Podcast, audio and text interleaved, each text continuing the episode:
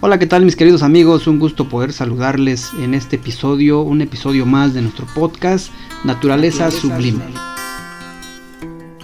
En el tema de este episodio, queridos amigos, hablaremos en esta ocasión acerca de los dinosaurios. Como ustedes sabrán, hay evidencia fósiles de estos grandes animales. Podemos encontrar en el mundo entero dientes, huevos, huellas, hasta moldes de piel de estos grandes, de estos monumentales animales. Y tú te preguntarás, ¿cuál fue la causa de su extinción? ¿Cuándo desaparecieron?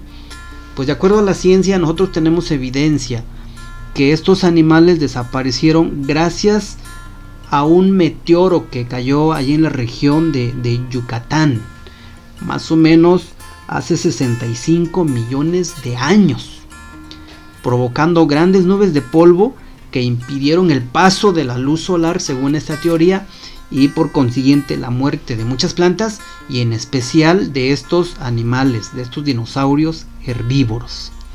Los científicos creacionistas creen que estos organismos desaparecieron junto con otras especies durante el diluvio universal descrito en el libro de Génesis. Entonces, ¿por qué o cuál fue la causa de la desaparición de estos organismos. En su libro Dones Espirituales, la escritora Elena de White en el tomo 3, página 92, dice que existían animales grandes y poderosos antes del diluvio que ahora no existen. Entonces, ¿cuál es la causa, queridos amigos? ¿Por qué desaparecieron? Esa es la pregunta, ¿no? ¿Por qué desaparecieron? Y la misma escritora, en ese libro, Dones Espirituales, tomo 3, página 121, ella menciona que esos animales que eran enormes, que perecieron en el diluvio, fue por una razón. Y miren la razón que ella, que ella argumenta Dios sabía que la fuerza del hombre disminuiría y estos animales monumentales no podrían ser controlados por el hombre debilitado. Entonces, la fuerza del hombre ya no sería la misma.